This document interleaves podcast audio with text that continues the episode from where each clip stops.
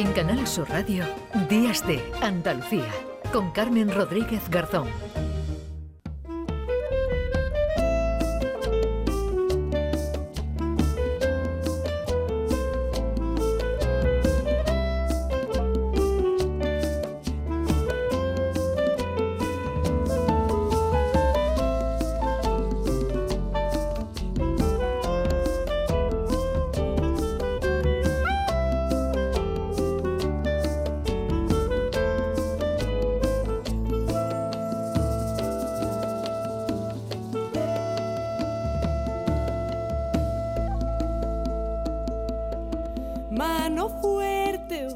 barriendo, pone leña en el fogón, mano firme cuando escribe una carta de amor, manos que tejen haciendo nudos, manos que rezan, manos que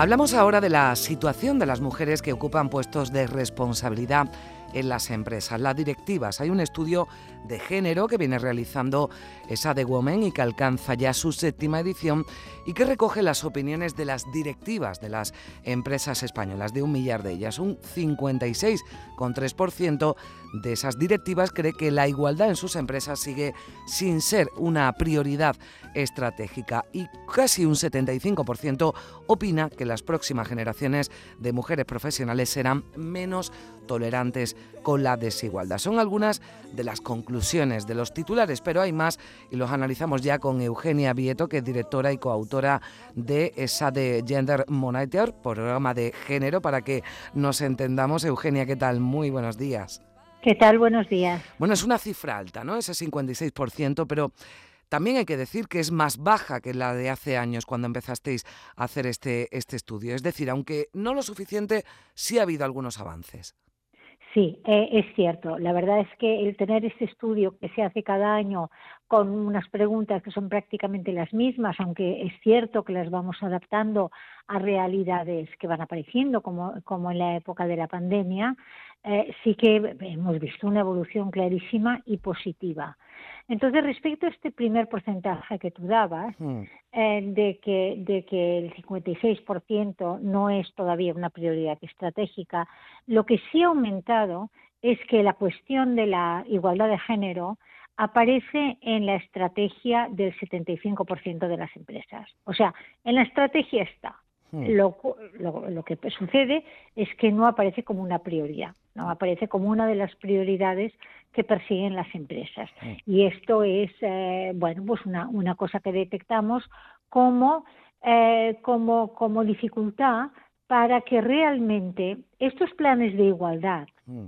que por otro lado en el estudio lo que aparece es que el 75% de las empresas tienen implantados planes de igualdad, lo cual es un avance. O hmm. sea, esta misma pregunta hace siete años mm, arrojaba unas cifras em, ridículas. Pues esto es un avance. Y si es cierto que te dicen, el 75% de las, de las encuestadas te dicen, no, en mi empresa hay un plan de diversidad.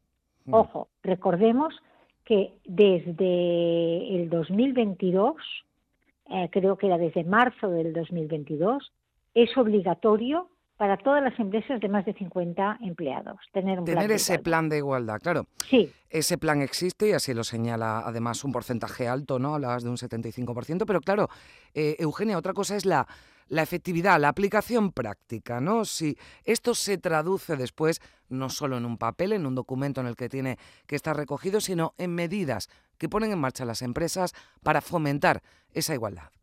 Totalmente, totalmente. Y además, en otra parte de la encuesta, también te sale medidas que están implantando las empresas. O sea, la realidad es que están implantando ciertas medidas. Véase mentoring o coaching, véase formación, véase horarios flexibles, etcétera. Pero esto no llega al final a ser una realidad palpable el tema de la igualdad. Y esto eh, lo que vemos es que se debe a dos eh, razones. Primero, la has mencionado tú, no es una prioridad estratégica, no lo es. Mm. No, no, no, no es decir, mira, el año que viene no es eh, tenemos cuatro prioridades estratégicas, pongamos por caso, mm. y uno de ellos es la, la, igualdad de género. No hablemos de diversidad, mm. hablemos de paridad de género, que es mucho más correcto, ¿no? Y la segunda cuestión, porque esta, mm, para decirlo de alguna manera, en mi opinión, es más fácil de solucionar, ¿no? decir, bueno, oye, si realmente hay un movimiento que se ve que esto es importante, lo ponemos como prioridad. Hay otra que es más difícil de, solucionar, hmm. que es la propia, eh, las propias barreras culturales, hmm. los propios sesgos inconscientes que existen dentro de la, de la empresa. Estas, estas cuestiones invisibles, estas barreras culturales que les llamamos para, para darle un título genérico, que son invisibles, son barreras invisibles mm. y que es más difícil de solucionar. Mm. Por tanto, hemos hecho un avance grande, y yo creo que esto lo hemos de reconocer, mm. y hemos hecho un avance grande gracias a la ley y gracias a que las empresas se han apuntado al carro. Eh, en tener planes de igualdad el siguiente reto es que estos planes de igualdad se cumplan. Hmm. Porque tienen todavía ¿no? las, eh, las mujeres eh, dificultades, o más dificultades, ¿no? mejor dicho, para para alcanzar puestos directivos, pese a que esta encuesta se hace entre esas directivas, entre esas mujeres que tienen puestos de responsabilidad, todavía queda esa asignatura pendiente, ¿no, Eugenia? De que se alcance ¿no? esa, esa paridad o, al menos un porcentaje ¿no? más, más elevado de mujeres que ocupan puestos directivos. Sí, sí, sí, sí. Y, y, y la realidad es que eh, las barreras vuelven, vuelve a aparecer los sesgos inconscientes, pero aparece muchísimo un tema de conciliación. La conciliación es, es una es una asignatura pendiente, pero además fíjate, fíjate por qué es importante insistir en estas cosas, porque cada vez más lo que nos aparece también en el estudio y, y, tú lo conoces bien porque porque eh, lo tienes y tú lo has mirado y has entrado en cada porcentaje, eh, hace, cuando empezamos a hacer esto, hace siete años, eh, en las, las, empresas consideraban que esto de la conciliación y de mm. los horarios flexibles era un tema que afectaba a las mujeres mm. solamente. Y esto ha cambiado. Esto ha cambiado. O sea, las empresas ya consideran que esto afecta a hombres y a mujeres. Entonces, claro, cuando eh, observamos la conciliación es una barrera para que las mujeres hagan progresiones en su carrera profesional. Y por tanto hemos de solucionar esto. Esto al final beneficia a toda la plantilla, beneficia a hombres y beneficia a mujeres. Pensemos que la sociedad está cambiando. Mm. Y ya no, el conciliar ya no es una reivindicación que piden solo las mujeres. Mm. ¿Qué pasó? Que empezaron pidiéndolo solo las mujeres. Pero en estos momentos, cada vez más, sobre todo gente joven, lo está pidiendo mm. hombres y mujeres. Por tanto, una reivindicación que empezó siendo femenina se va a convertir en una reivindicación de todos y en un beneficio para otra cosa que también sale en el, en el estudio. Y es que, en definitiva, los temas de, de diversidad, las empresas que fomentan la igualdad de género, que fomentan la inclusión, que fomentan la diversidad, tienen mayor capacidad de atraer y retener talento. Hmm. Hay una cuestión cuando ahora nombrabas las renuncias, ¿no? Las renuncias personales de las encuestadas. Eh, salud mental y bienestar, ocio y, tiempo libre, relaciones familiares, ¿no? En, distintos porcentajes altos, además estamos hablando, pero hay una cuestión bastante preocupante que además va más allá, ¿no? Incluso de, del propio problema de desigualdad y es el 42% que señala que ha retrasado o incluso ha renunciado a la maternidad para poder desarrollar su carrera profesional. En esto todavía también estamos detenidos, ¿no? Parece que no avanzamos lo suficiente. Sí, mira, totalmente. a ver, em, empecemos con una premisa. Cualquier cargo de alta responsabilidad implica renuncias, esto lo sabemos, seas hombre o seas mujer. Y, claro, las primeras que tú has comentado, el ocio, el tiempo libre, la dedicación a la familia y tal, esto, si tú hablas con muchos directivos, te mm. dicen lo mismo. No tengo tiempo para nada más que mm. para trabajar y para viajar. Entonces, en el caso de las mujeres, también te dicen esto, te dicen es que yo he tenido que renunciar a cosas de mi vida, de mi vida privada, he tenido que renunciar a ocuparme de mis hijos, he tenido que, renunciar a relacionarme hmm. con mi familia, a cuidar de mis padres, por ejemplo, a ocuparme de mis padres, ¿no? Pero el, el, dato que tú aportas de han retrasado hmm. o renunciado a la maternidad es gravísimo, hmm. porque aquí estamos tocando algo que afecta a la salud del país. Es decir, tenemos en España uno de los índices de natalidad más bajos de Europa, por no decir el más bajo.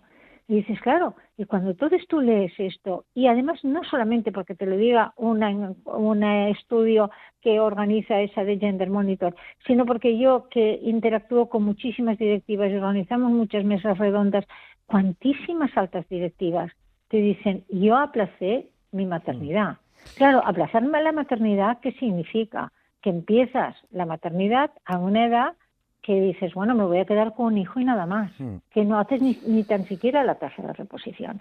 Por tanto, esto a mí es de los resultados que hmm. cuando los vimos pensamos, aquí hay que hacer un toque de atención, porque entonces, claro, se lo ha de tomar en serio hmm. a las administraciones y las empresas, porque es que les interesa a todo el mundo. Y tanto, ¿no? Decía, va más allá de un problema de desigualdad, es un problema de país, ¿no? Y de salud del país, ¿no? Lo, sí, totalmente. Tú lo has dicho, entonces hmm. es tan sencillo como decir, a ver, hmm. ¿qué podemos hacer para que esta persona directiva que está en edad de 35 años pueda tener sus hijos, pueda hmm. empezar a crear una familia sin problemas? Pero estamos oyendo todavía, estamos oyendo todavía casos de mujeres que en la empresa les dicen, oye, mira, ya vas por el segundo hijo, pues mm. mira, yo lo siento, pero aquí no nos convienes, aquí tienes que coger una baja maternal, aquí, etcétera, etcétera, ¿no?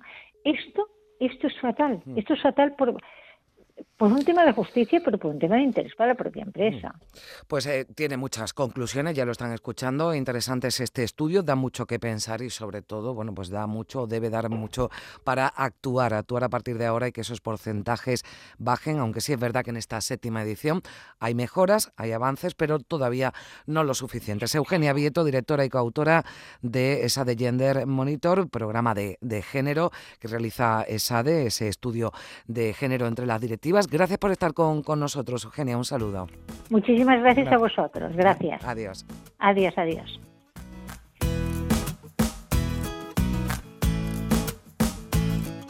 Me voy a disfrazar de supermujer con un corazón de piedra. Si vuelves por aquí.